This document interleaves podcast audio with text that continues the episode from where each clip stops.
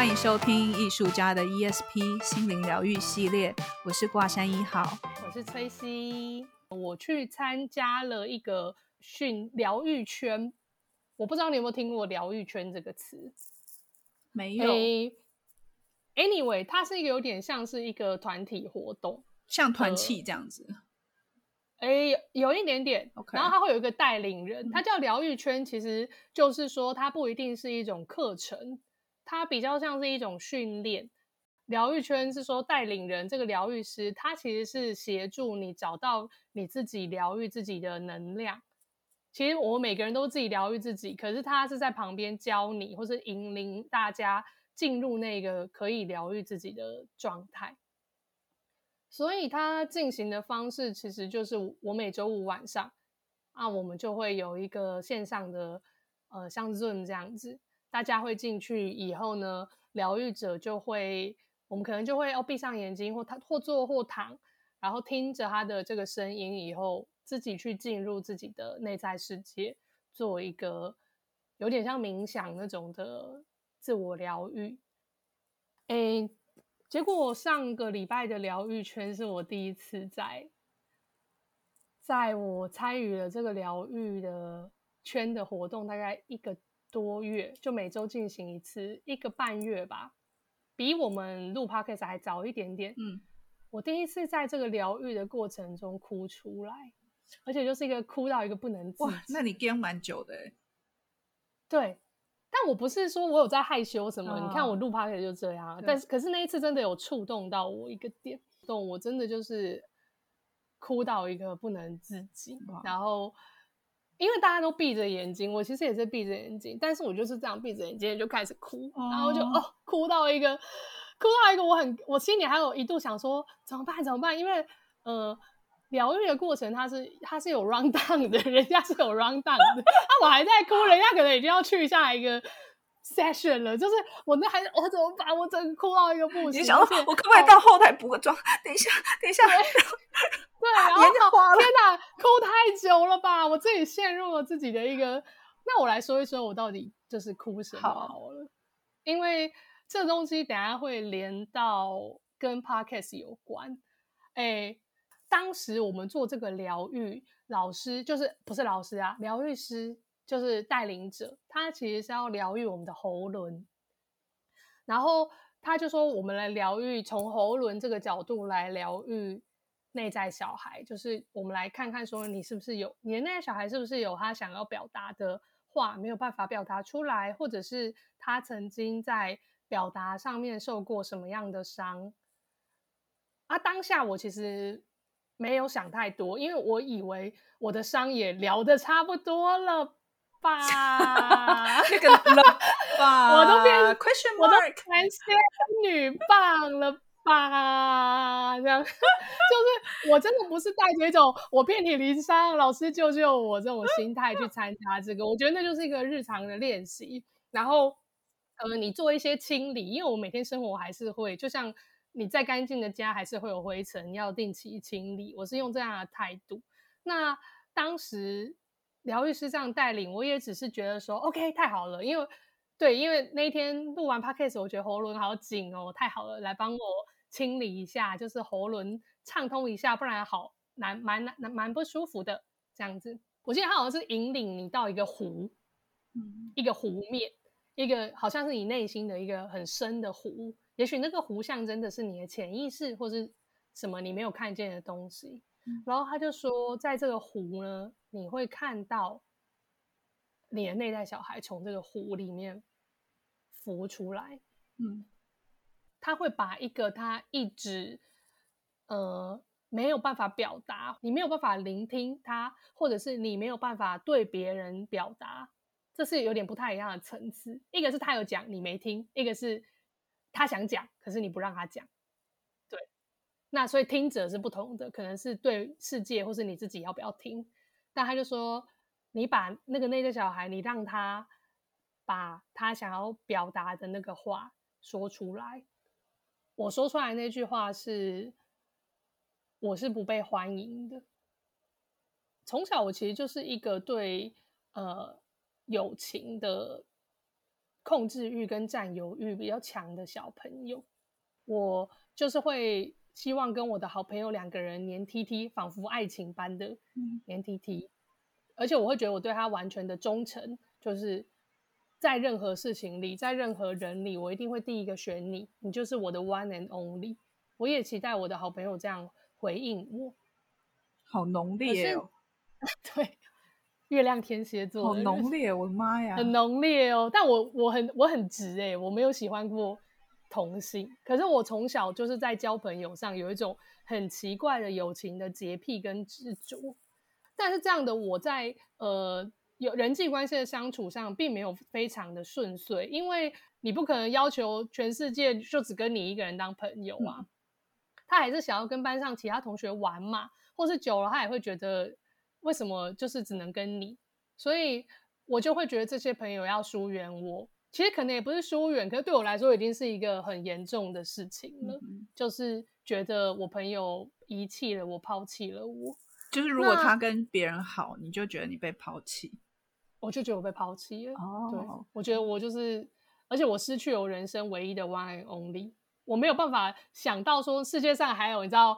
何必单恋一枝花？我没有办法，我觉得就是毁了，我世界毁了。所以这个 one and only 是从小就有的，就种植在心里面的感觉。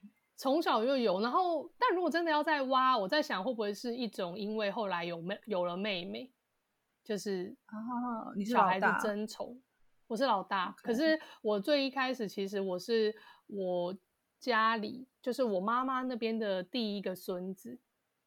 所以我真的是一个，虽然不是男生，但真的是金孙女。OK。然后我小时候就是给我外婆、外公带大，在那边真的就是一个孩子王般的角色，因为真的是 one and only。在那个时候，one and only 啊，大家都把我当成 one and only。Oh. 但是过了两年，我妹妹出生，然后慢慢的，我爸妈把我接回家住。我离开外婆、外公、外婆以后，我要跟我的妹妹相处，所以 maybe。如果这个事情要再更往前挖掘，也许是这样。但是我们先往后看，就后来到了我国小六年级的时候，我那个时候就读一个国小，是类似第二届成立的国小，嗯、所以学校小到一个爆炸，全每一个年级只有一个班级，每一个班级只有二十个人，好好哦、小到一个爆炸。然后全校你几乎都认识，因为你的同学的弟弟妹妹也在低年级，也跟你的弟弟妹妹同一班，因为没有办法分班，每一个年级都只有一班，这样还蛮容易 one and only 的哦。我是觉得蛮 crazy 的，因为 没有 one and only，而是我在六年级的时候曾经短暂的成为全班女生排挤的对象，因为太太太优秀、太有才吗？我觉得我不知道发生什么事，但、嗯、但就像我们上一期聊的，我是一个自我中心、没有办法换位思考的人。那也许在这个过程中，我做了许多伤害或是呃得罪别人的事情，我不知道。嗯，可是我确定的是，我没有霸凌同学。但是因为二一个班十二十个人，其实总共女生才十个而已。那十个女生大概就会分成大概两三个门派啦，因为。女生就三四个，就是一个小闺蜜群嘛，所以你就想嘛，四三三，这样是不是就十个人了？对，所以我可能是三人组的其中一个，然后另外有两个两大组这样子。那那个事情的发生，我是先得罪了一个团体的女生，但我还是有其他的六个人跟我是关系还不错之类的。但是我不知道为什么搞到最后，有一天我去上课的时候。全班女生都不跟我讲话，全班女生都把我当空气，然后我完全不知道发生了什么事。可是我知道那四个不理我的人本来就不理我，这是不是一天之内发生的事？所以我当然是找其他六个人，特别是跟我比较熟的三个人。然后那个时候真的非常的尴尬，因为老师也都知道这个问题，那他们没有霸凌我。他们就是不跟我讲话而已，这就是一种霸凌啊！我不知道这算不算霸凌，因为他们也没有做更多的事情了。它就是一种霸凌，冷暴力啊！你说，就大家都不想跟你玩，就突然可能你今天得罪 A，然后 A 就在你不在的时候，他先去凸显了他被你欺负的状态，也许他放大了某一点，然后所有所有所有所有的同学就挣钱倒戈，可能就是这样，因为这 obvious 就是全班会全班一起集体霸凌一个人，呃，那一定有什么原因。以前以前我也会想说，因为因为有人会讲说，他说那你自己要检讨一番，这个感觉就像说。你知道有一些国家，有一些社会里面，女生穿短裙对不可以，因为你会勾引男生犯罪，所以你要全部遮起来。你被强奸，你自己也要负一半责任，对不对？但其实回过头来说，我觉得那还是跟整个社会结构有关。如果比如说全班都是庸才，我说一句比较直白，就是全班都是庸才，只要出五分力就好的事情，你出了九分力，你就是得罪其他人了。也许某一些人他觉得你只是有一点让我觉得有点压力。可是只要有一个人爆爆发了，他带头了，那所有人就说对，他就是怎么样，他就是给我压力。那他可以不说他给我压力，他只是觉得说他也不知道真的懂不懂，然后就这样这样这样那样那样那样，那这这个就形成一种舆论嘛。那舆论最后，我就我只要讲到一个份上，这个人走进来，大家就集体不讲话，我们就形成一个共识。哦，然后大家就形成一种不要跟 Tracy 聊天。不要跟他接触的。对啊，我可以，我可以不要说破，我们都，我也不用说好说，哎，我们都一起不要跟他讲这种事情，不能说破，怎么会说破？就是就形成一个共识，他走进来的时候，哎，这个人就到处看看看，你走去你最好的朋友那边问他说，发生什么事情？那我不是你这一群的人，我耳朵会打开，我就看你你怎么反应啊。那如果你前一秒钟你还没进来的时候，他也在搭腔。那他如果这个时候表现出接纳你，那这个集体的氛围就是好，你跟他是一国的。那下回就集体这样子弄。所以这个人他跟你很好，这个人就发现说惨了，我不能讲话，我当然什么都不能说，因为旁边的耳朵在听。嗯嗯，这就是你知道吗？萨勒姆女巫哎，猎巫猎巫的过程。这个这个事情导致我长成了一个对人际关系非常。紧张的人，我始终都会觉得，在我听不见或看不到或是没有注意到的地方，有些人其实不喜欢我，而且我不知道他们什么时候会有一个场合，他们可能会说开，然后可能我在某一在隔天去来上班，大家就不理我了。就是我直到现在在广告公司工作，我都还是会觉得。我的人际关系很有问题。我觉得在成长路上或多或少会有一些被霸凌或者是被不接纳的状态，但当我们开始想要去克服这件事情的时候，有一些阶段性嘛。那那个阶段性，一个是理清事实的真相。那这个事实的真相，可能时间久远也不可考。那有可能是各自的问题，可能你觉得有，别人觉得没有。你觉得他，别人觉得说啊，我没有觉得我在霸凌你啊，我只是那时候开玩笑。所以一切的感觉好像最后就是形成，就是我自己，我自己最后感受到的是什么，然后有可能呃，就背负的这个。这个创伤，然后一直一直往前走，所以可能你一到了下一个阶段的时候，到下一个团体里面，只要有一点点让你没有办法掌握现场，你你你喜欢自己能够掌握这个 handle 这个状态，只要这个状态是你没办法 handle 的时候，它就会 trigger 你的这个这个 trauma，那它这个创伤它就就会启动，所以后续遇到的可能都只是一些。呃，这个环境熟悉的环境，然后启动了，就像我当初记得，我曾经有一集讲说前男友的黄色外套一样，它就是一种熟悉，然后它启动了这样。那当这件事情启动的时候，表示说，当你走在，比如说你现在走在一个疗，你你你会去参加那个疗愈的东西，也是因为你被这个东，你你你被吸引了。不管你以后成为一个疗愈师，或者你此时此刻被疗愈，它就是浮现出来，让你去关照这个创伤。呃，也我觉得各种门派都有各种的方法。那我自己的经验是，我有经过好几个历程。比如说，先有一个历程是我很想要问为什么，到底发生什么事情，为什么要这样，然后去想要去求证，然后再就是我要看看你们之前过得好不好。然后，然后 怎么会有这么这么负面的一个人？我都没有想过要报仇哎、就是 你知道，我也蛮恐怖的。那个 one and only 朋友真的蛮像恐怖朋友的。我因为我也 其实我没有想过要报仇，我有被猎巫过。我在大学，其实我在刚好人生每每比如我国中被猎一次，高中被猎一次，然后大学被猎一次，而且全部都发生在毕业的那一年。嗯，那。这件事情重复到，我觉得怎么又发生一次啊？这件他一直到研究所才被破解。哦、那研究所破，后来我我应该说，老天爷给我的一扇窗是，我就觉得为什么我在研究所我没有这个问题？OK，因为我研究所的同学们每一个都超级有才华，超级独立，就是自己。所以你是因为太优秀了，被人家看不爽吗？表现太呃，我很后来有可能，我觉得可能是有可能是这样，但是我我感觉到的是，我我会开始去回溯，比如说我会有一个直觉是谁带头，那我就想说那个带头，比如说我回到最源头是国中的时候，那个带头的同学是他跟我很好，他每一天都要打电话给我，放学回家就打电话给我，有一天去学校就发生一模一样的事情，他就不理我。我事后，我我真的到我大学毕业遇到以前同学，整个拼凑起来，我才知道说，他打电话给我，给我，我妈妈接了，我妈妈叫他挂电话，叫他不要再打来吵我。哼，可是我得罪了他，但我不知道。然后，天哪，这好像偶像剧情节，我不晓得啊，就是那种。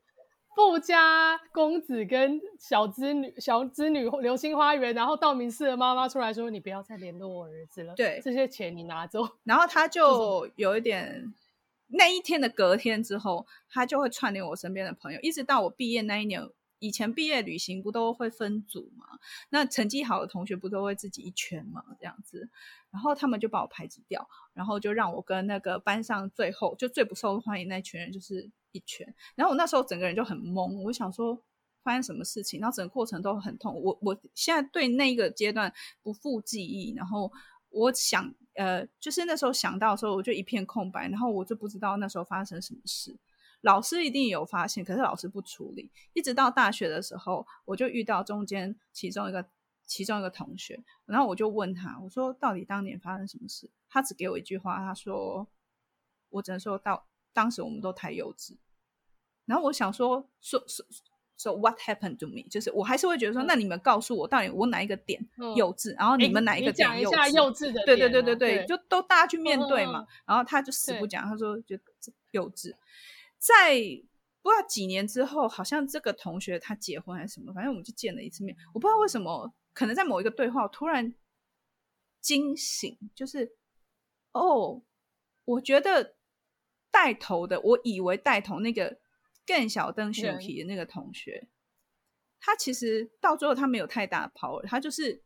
他就是就这样子，所以在 leading 排挤你的人是另一个人。我发现，我后来后来我认真的静下心，就以我现在的智慧，就我现在看学生的智慧，我发现真正带头的其实是跟我讲话的那个女生。就是说啊，我们小时候大家都太太幼稚，然后她是跟我最好的。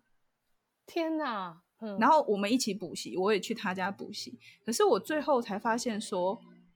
因为他最后变成全班，他是永远的班长了。就是现在的班上同学都会称他为永远班长。我才发现说没有、因为自从那件事情发生之后，我们班的那个啊、呃、权力关系，就那个选干部会有个结构关系，对不对？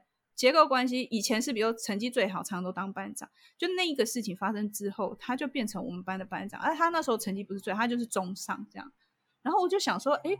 他什么时候展现的领导力？可是他的领导不是真的领导，而是他就是，就哦，这里都好，那里都好，这里的这种。嗯，所以等到就是在那边暗地操弄。对，其实后来等到你真的、啊哦、真的长大之后，你才发现说，我有可能错怪当初那个被我弄的同学。嗯、当年看不懂这一出戏。对对对对对。然后也是真的自己开始写剧本之后才看懂，就说啊。原来是这样子的戏嘛？你看，所以你看有差，我到现在还看不太懂。我到现在，其实我到现在我都是检讨自己比较多，就是我只能够知道说，OK，我了解了一件事，我 Tracy 是一个自我中心的人。那这不一定是绝对的坏事，因为我也看到我男友那么不自我中心，付出了代价。可是我要小心我的自我中心，要尽量让他成为一个不会白目、不会伤害人的一个 behave。因为有时候他付出的代价，我不一定愿意付啊。当然，如果你你愿意，你做自己，怎样世界怎样你都不 care，那你就去。但是至少我希望不要在一个我并不打算要 这样子，我也没有这么有差，我只是没有我欠缺这部分的思考，没想到你而不小心伤害到你。我现在就只能够在这部分上尽小心防范了。但如果你真的是很自我中心的人，你根本不会。想你根本不会想到这一趴，欸，没有啊。可是我有这个意，我依然没有这个能力。所以，所以其实我们更精，应该说我们要在语言上要更精确的说，是你只是需要更多这方面的经验而已。对，技巧。其实你这样想，没有学过礼节的人，他是不可能。对啊，我又我我我不是英国人，我哪知道英国人有这些礼仪？就是到底要亲几次？两次、三次？要右边还是左边？我哪知道啊？然后我就踩到雷，变我我啊，我没办法，我是一个野蛮的原始人，但是我不是坏人。可是就是你永远不知道哦，这些礼仪被建造出来，它也不是一个那么单纯的死板板的规定，它一定就是呃去揣度了人心以后，大家发现这样做事情是一个约定俗成的共识。对，就是哦，人家结婚你包一个红包，人家会觉得你有看重。这段感情，你有在祝福他？那包多少？这也是一个约定俗成的心意的一种量化。当然，它不是全部，可是它是在。其实，我觉得礼节是对我这种白目的人最好的一个救命伞。就是当我不知道的时候，那我就去看礼仪一般怎么做啊。嗯，因为真的很懂人情世故的人，那些东西他他不用学，他自己就会做。对。他自己就知道说，哦，有人结婚包给我红包，那我要回包，而且我要包更多，那包多多我自己估测，反正我一定做的周到，没有大家舒舒服服，既传递了我的心，传递了我的心意，我的心意不会被误会。像我这种就是我的心意可能会被误会，因为我心意是好的，可是不知道为什么最后的 output 很失败，对方也没有 get 到。其实。我我觉得以现在就是我们现在的环境这么多元，然后获得资讯的管道这么多啊，现在比较多都会是说我怎么样折中处理，就是我表达我的，然后同时你也接受。嗯、但有时候像你刚刚我举刚刚你你的例子，你就要包多少，我就我就有遇过那种就是哦，他结婚我不包，为什么？哎，我最近就没有收入。啊，嗯，如果你是我朋友，你应该理解我，你还硬要我包，那做算什么朋友？你知道吗？他就会有另外一种想法，嗯、然后甚至我来要求或标准，对，甚至我也有朋友，就是呃，就是比如前一天还跟我这样，哦、呃，有也呃，怎么讲？有说有笑，有说有笑，然后在讯息上这样子，然后可能隔天演出的时候还会遇到，然后再隔天、嗯、他就去订婚来结婚去了。我我心里也会想说，哇靠！你订婚结婚你不用讲，你也不爽。可是他可能是怕你要知道了要包，对。对，可是可是这个就有一个前提，我觉得那个就是当你开始有意识、有觉知的时候，就是你这时候你就是要选择你想要怎么做。比如说我那时候我的选择是说，因为这件类似的事情发生太多次，那我当然我心中会，嗯、呃，年纪比较轻的时候处理的方式也。就是以前觉得委屈的时候，我没有说出来，嗯、所以就在那么一次就整个爆发。那爆发之后，我就决定说：好，我我这次我不忍，但爆发我自己承受后果。我知道这一爆发之后，我自己都收拾不了，那我能不能承受、嗯、？OK，好，我可以承受。好，那我就这么做。所以我我就变成说，我是很有呃，我知道我自己在做什么。那有些时候，有一些人是刚好相反，就是他可以很轻易的从别人身上获得他要的东西。对对，然后一直逃，一直逃，逃到有一天他逃不到，他也是更小灯熊 key，也是有可能、嗯、变成情勒的材料。对，但讲回来，我为、嗯、我为什么要呃，或者说我这一题这一集想要聊的内在小孩啦，嗯哼，我本来觉得说，anyway，就是从这个喉轮。录完 podcast 喉咙卡卡的，然后去做疗愈圈的疗愈，疗愈到整个痛哭流涕。然后那句话是“我是不被欢迎的”，或是说我已经忘记这个议题很久了。但为什么这个议题在最近出来？就像你在讲那个黄色前男友的黄色外套的事情，对，很恐怖。我发现那一次我们跟其他人大家一起录 podcast 这个事情，这个 trigger 了你，trigger 了我的创伤。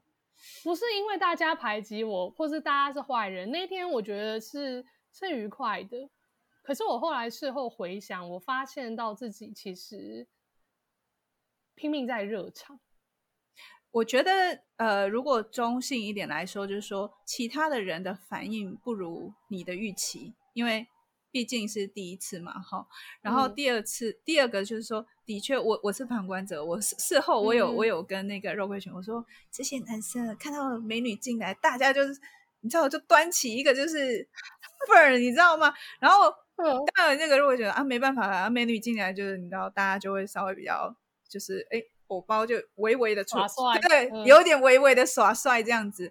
那所以你看这样子这样子的一件事情就。我们看到的却是一个相反的观点，就是哦，美女进来，两个男生会紧张。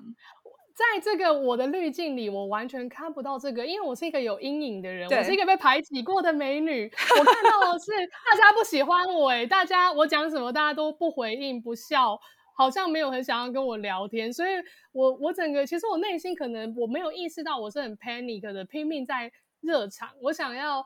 我想要取悦大家，我想要把这个 podcast 弄得很精彩，可是我可能太用力了，所以事后我非常的累，然后我也在这个过程中，呃，某些程度的没有那么回到我自己。OK，然后那个这个这个并不是被排挤，嗯、可是这个东这个这个过程让我 trigger 了我那种。好像没有回应的感觉，对，因为嗯哼，不要忘了你你你你有没有想过，原来自己是个女神，让男生很紧张？我完全没有想哦，还有一个原因哦，还有一个原因，哎，我觉得这集好像可以，这好像可以剪两集，因为我们聊了好久，这集其实我真的是大走心了。还有一个原因就是，我被小学我被全班女生排挤的那段时间，嗯、我是怎么度过的？你知道吗？你怎么度过？我跟男生玩啊。我其实蛮会跟男生哎、欸，我起鸡皮疙瘩、欸，哎，我很会跟男生交朋友，因为我跟我堂兄弟感情也很好。嗯、我还像男生喜欢玩的东西很多，我是不看球赛啦，但是我是我还蛮会打电动的，然后玩桌，嗯、像我现在就跟我堂哥玩桌游，反正我很能够跟男生交朋友。像那个台通在聊的，我都很懂，因为我就是一个直男笑点的人。啊、OK。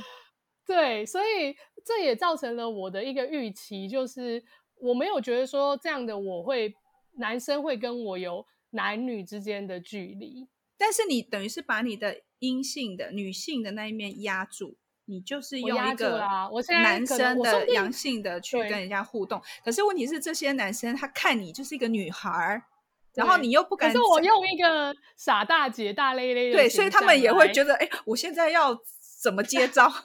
我真的不会觉得说是因为呃我很漂亮，我是女生，所以男生看到我会害羞。因为实际上在我的成长过程，一个某种我的生存的策略就是，呃，把我阳性的或是抹消这个男生跟女生的性别的界限。嗯，我虽然是女生，可是我可以当男生用，在打球的时候，然后我就可以出一份，对，就。对，所以、嗯、这真的是我万万没有想到，就是透过上一次录 podcast，还有呃上个礼拜的疗愈的活动，让我重新看见或是去问候、关心一下我那个好久不见的内在小孩。而且其实可以重新的定位一下自己，哈，就是说，其实。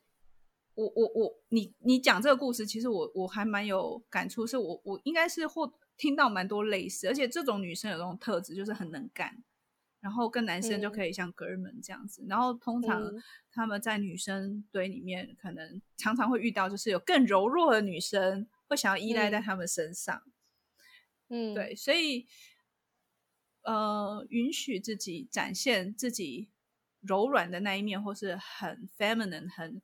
女性很阴性的这一面，她也需要安全感。我觉得可以做一个调整，就是说把自己很 man 的这一块拿来服务自己很女人的这一块，就是你把那个服务的、嗯、服务别的女生的那个转向服务自己很女孩的这一块，那他就会重新再找到一个平衡，这样子。真的，这是一个修炼。我直到现在也不太敢跟很女生的，我感觉所谓很女生的，她也会 trigger 你，对不对？她也会 trigger 你某一种。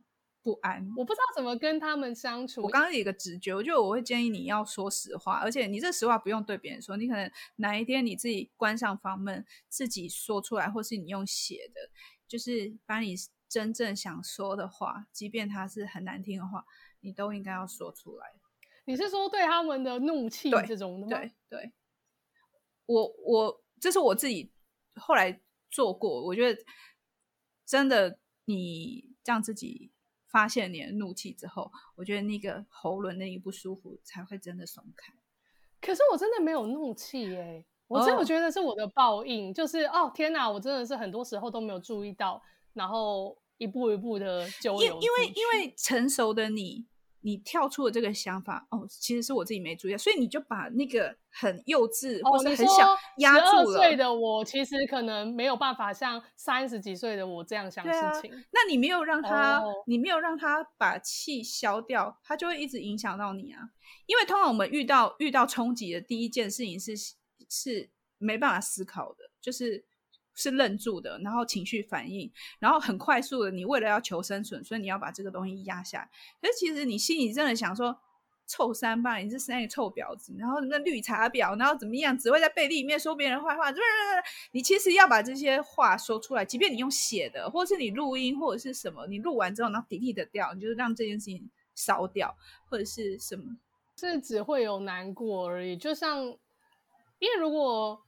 我先扣除掉现在的我这种成熟的大气的去看待这个当年的事件，我觉得我现在回想起来的记忆，当年的我只有委屈，觉得难过，觉得冤枉，觉得为什么不告诉我为什么？对，对就是就算你要排挤我，我我难道不能得到一个说明吗？是，我只有这种感觉，可是我没有觉得是什么啊，但是你的你你你的你的难过。你的难过是因为你真正想说的话被阻止了，所以就算你刚刚说的那些话，我觉得你都应该很 proper 的，OK，去不管是假设他们站在你面前，然后然后你是安全，你要一定要给自己一个意念是，我现在此时此刻说，我我们一起被关在一个玻璃罩里面，然后我现在说的话是安全，嗯、然后你也要给自己意图，就是所有的。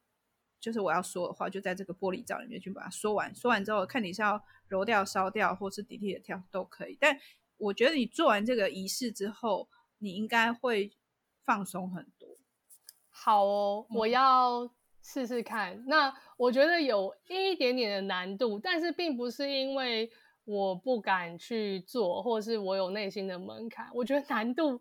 回到上一集，我不是说我没有办法脱下崔西当别人吗？嗯，我再加一条备注好了，我只能够当现在这个三十几岁的崔西，我可能回不去那个十几岁的崔西，我忘记了，我没有办法上升那个时候的感觉，可能我要透过一些能量疗法或是催眠，我才有办法回去。